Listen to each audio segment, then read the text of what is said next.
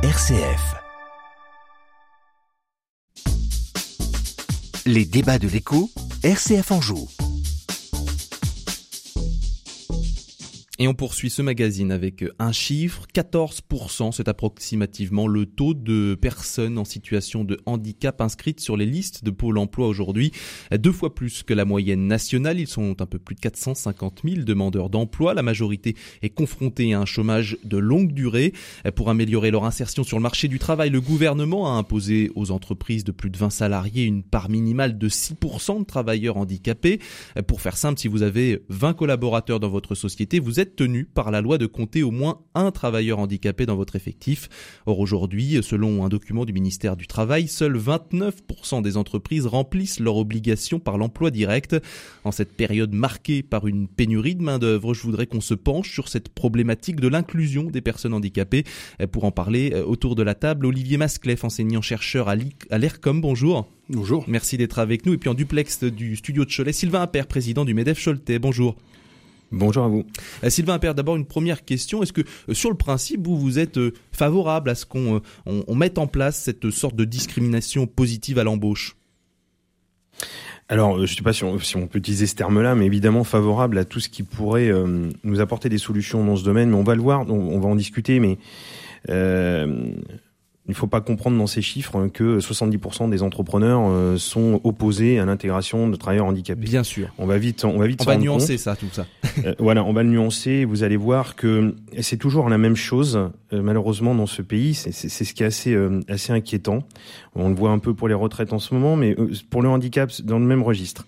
On vous impose une taxe, ce que je peux entendre, qui serait une taxe incitative. Sauf qu'on ne peut pas et on va le voir, il est très compliqué d'intégrer des travailleurs handicapés, non pas par un défaut de volonté de l'entrepreneur, simplement sur une problématique de méthodologie, euh, d'adaptation de poste de travail alors qu'on n'a pas accès au dossier médical, euh, enfin tout un tas de choses comme ça, vous allez voir, et donc automatiquement, notamment les grandes sociétés, malheureusement, préfèrent car voilà, bon, moi j'ai pas d'infos, je peux pas avancer, donc je, je préfère payer. C'est très véritablement dommage. 450 000 euh, travailleurs handicapés euh, qui, qui sont à la recherche d'un job on en a besoin, on, on en a besoin, on a besoin de salariés partout, et qui plus est, travailleurs handicapés pour d'autres raisons qu'on évoquera, je pense, euh, c'est vraiment dommage. Alors, sur un peu plus de 100 000 entreprises en France qui sont assujetties à cette obligation, je le disais, 29% euh, qui respectent euh, la loi dans son intégralité. Ça ne veut pas dire évidemment que 71, 71% préfèrent payer des compensations financières, mais c'est le cas aujourd'hui. Mm. Euh, j'allais dire, qu'est-ce que, comment ce, constat-là est, est, possible selon vous, Olivier Masclef? Comment ce, ce constat est, possible euh, Comment dire le, le, le, Moi, je rejoins euh, ce qui vient d'être dit. Hein, c'est c'est pas une volonté particulière des dirigeants, mais euh, il peut y avoir une, une, une, une foultitude d'explications en fait derrière. Vous avez des, vous avez des dirigeants qui, euh, à leur tête d'une d'une d'une TPE, parce que c'est souvent ça hein, ce qui se passe hein, quand on parle de, de TPE ou, ou, PME ou petite PME, c'est la grande majorité des mm. entreprises. Vous n'avez pas forcément des dirigeants qui sont au courant de ces choses-là. C'est assez paradoxal, mais c'est celles qui ont le plus de mal, hein, les petites entreprises à, à, voilà, à, être moi, moi, j'en vois quelques-unes quand vous leur parlez de ça, ils s'imaginent que c'est une obligation pour les grandes firmes cotées ou ça, et, et qu'eux sont pas concernés. Quand vous leur sortez le, le texte, ça veut dire que l'information passe même pas. Quoi. Voilà. Alors voilà, ça c'est un, un, grand mystère. Alors combien même vous avez des des, des, des, des, petites entreprises qui sont accompagnées par des centres de gestion, par des par des par des par, des, par du commissariat, par, enfin par de par l'expertise comptable, vous avez une, une information qui, euh, qui, qui qui passe pas. Donc ça c'est une première explication. Puis après vous avez une seconde explication qui est alors qui est pas méthodologique, mais qui rejoint un peu euh, ce que vient de dire le, le, mon professeur. Excusez-moi, je, je, je, me rappelle plus. Le, Sylvain Appert. Voilà, c'est ce que, ce que disait Monsieur Appert, c'est que euh, non seulement il y a un problème de méthodologie, euh, mais mais aussi, euh, enfin, je veux dire, il y, a un moment aussi on recrute pour avoir des compétences. Oui, et, et c'est comme si un peu le, le, le critère physique passait en en premier. Euh, et vous avez des entreprises qui sont très petites, qui n'ont pas les moyens de, de, de, de forcément ou, le luxe d'avoir ce, ce, excusez-moi, ce, type de comportement-là, et qui euh, qui cherchent les compétences avant tout. Et euh, quand ils les trouvent, Euh, voilà, enfin, c'est donc on va pas, on va pas forcément flécher en fait des travailleurs handicapés. On, ni la méthodologie, ni le, ni le, ni le, comment dire, le, le, le euh, le, le, le, luxe entre guillemets. C'est un peu euh, c'est un peu euh, on, on peut pas d'ailleurs. la loi interdit de flécher. On peut pas réserver un poste à un travailleur en, handicapé. On peut on peut l'ouvrir. On peut l'ouvrir aux personnes voilà, handicapées ça, on peut exactement. pas le réserver. Non non non non non non. Donc donc donc voilà. Donc c'est c'est il y, a, encore d'autres il y a encore d'autres explications. mais c'est c'est c'est voilà c'est c'est euh, on en reparlera. Il y, a une autre, explication aussi, c'est que non seulement on a une obligation, il y a une obligation de, de, de, de 6%, ce dont vous parliez, mais quand vous rentrez dans cette obligation-là, il y a une seconde obligation qui tombe, qui est une obligation d'accompagnement du handicap et du maintien dans l'emploi. C'est-à-dire qu'une fois que vous avez ces personnes handicapées parmi vos, salariés, eh bien il y a tout un volet d'investissement euh, qui peut s'enclencher et euh, une entreprise de 20, de 20 salariés a pas forcément les moyens de, de euh, de, rentrer dans des financements pareils. Euh, est-ce, que vous êtes d'accord avec ce constat-là, Sylvain Père, le fait que bah, employer une personne en situation de handicap, ça peut vouloir dire aussi faire des, des de nouveaux investissements pour adapter l'entreprise à la personne et, et non et non l'inverse? Et est-ce qu'il y a aussi des peurs, des craintes de l'entrepreneur d'être discriminant parfois quand euh, il lance une, une offre d'emploi? Alors là-dessus, je peux vous répondre sur plusieurs points. Alors, effectivement, l'investissement, ça pourrait être une question, mais l'entreprise a pour, euh, pour principe d'investir de toute façon. Alors autant investir pour euh, ses salariés, fût-il handicapés, c'est pas un sujet. Euh, c'est juste un investissement différent. C'est pas un sujet. Euh, pour moi, l'explication première, véritablement première. Et là-dessus, je me suis fait aider parce que j'ai l'avantage, un atout majeur dans mon jeu au MEDEF, euh, d'avoir dans les membres de, mon conseil d'administration Stani Lumeau, qui avec son épouse défend, ils défendent tous les deux la, j'allais dire la cause handicapée, parce qu'on peut en parler de cause, parce qu'au bout d'un moment, il faut qu'on débride tout ça.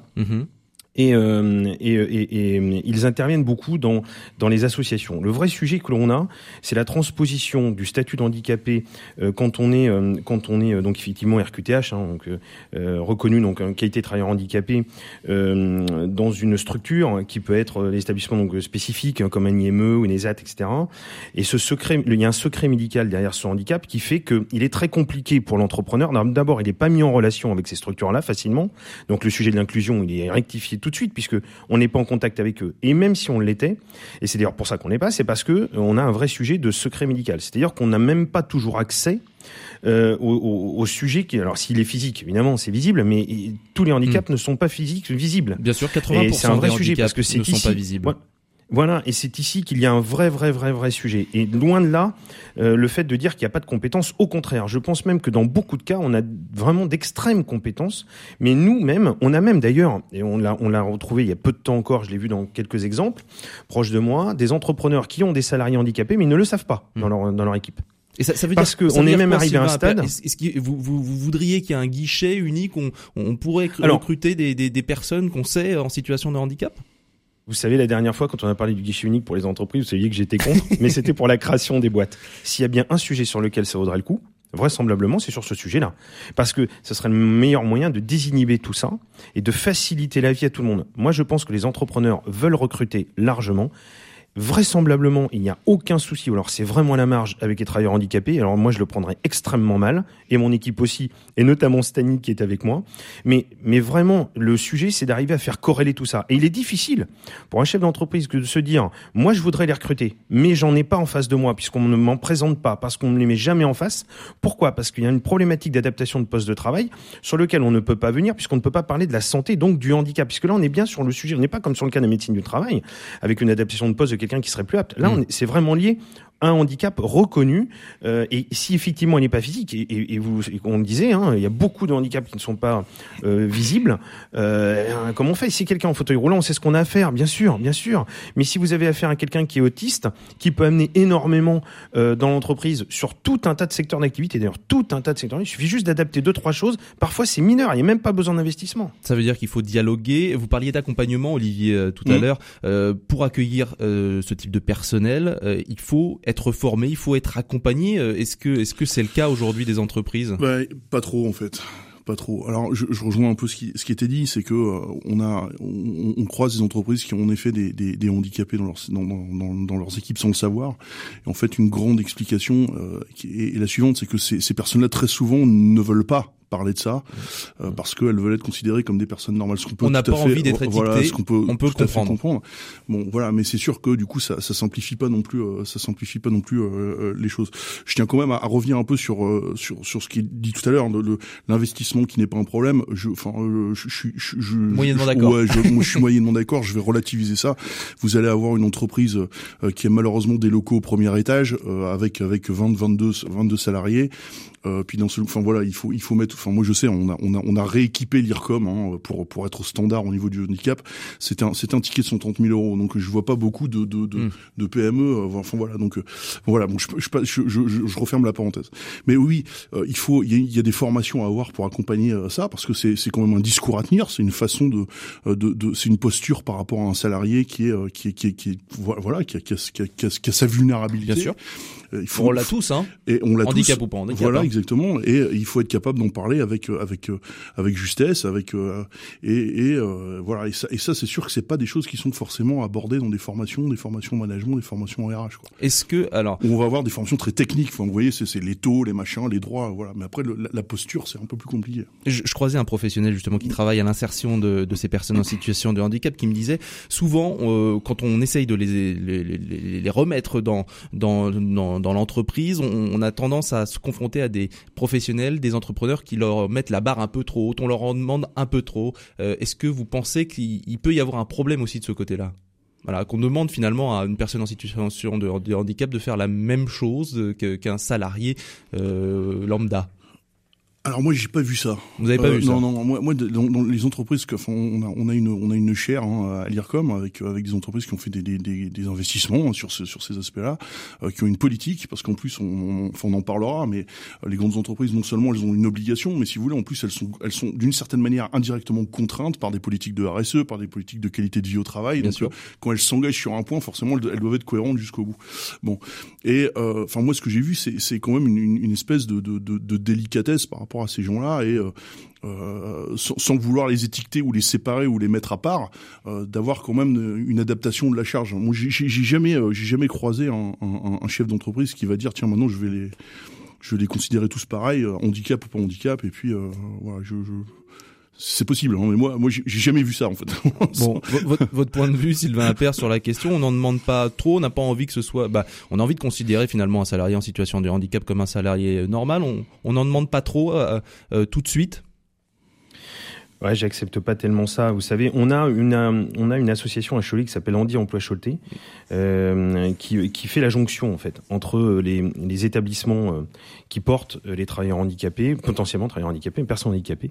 C'est un lapsus révélateur ça. Et, et les entreprises. Il faut quelqu'un qui huile les, les engrenages parce que et de faire comprendre aux uns et aux autres euh, quelles sont les prérogatives. Effectivement, pour le cas d'une entreprise, quand je dis investissement, c'est parce que quand je pense investissement, je pense rentabilité d'un investissement. Et quand vous voyez le temps qu'un chef d'entreprise passe à recruter, et j'allais dire à dérecruter, parce qu'on n'arrive pas à garder les gens dans les boîtes, ouais. ça a un coût. Moi, je vous garantis qu'un travailleur handicapé, quand il est bien et quand il est considéré mmh. comme il se doit et comme humainement ça devrait toujours être, il va rester. Il ne quitte pas son entreprise.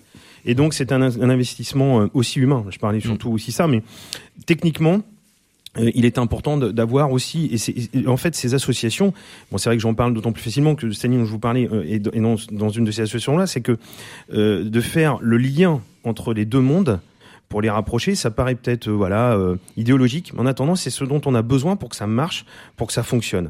Les chefs d'entreprise, vous n'en trouverez pas qui vous diront qu'ils sont contre les travailleurs handicapés. Qu'on soit en problématique de recrutement ou pas, personne peut dire ça. On n'est pas humain, c'est pas sérieux. Personne va vous dire euh, on préfère payer des compensations financières euh, parce que Évidemment. Elles, sont, euh, elles sont trop basses. Quand vous verrez des chefs d'entreprise qui vous diront je préfère payer une taxe, en règle générale, c'est pas le sport qu'on préfère faire. Non mais sincèrement, ça dépend. et puis on veut faire de l'humain.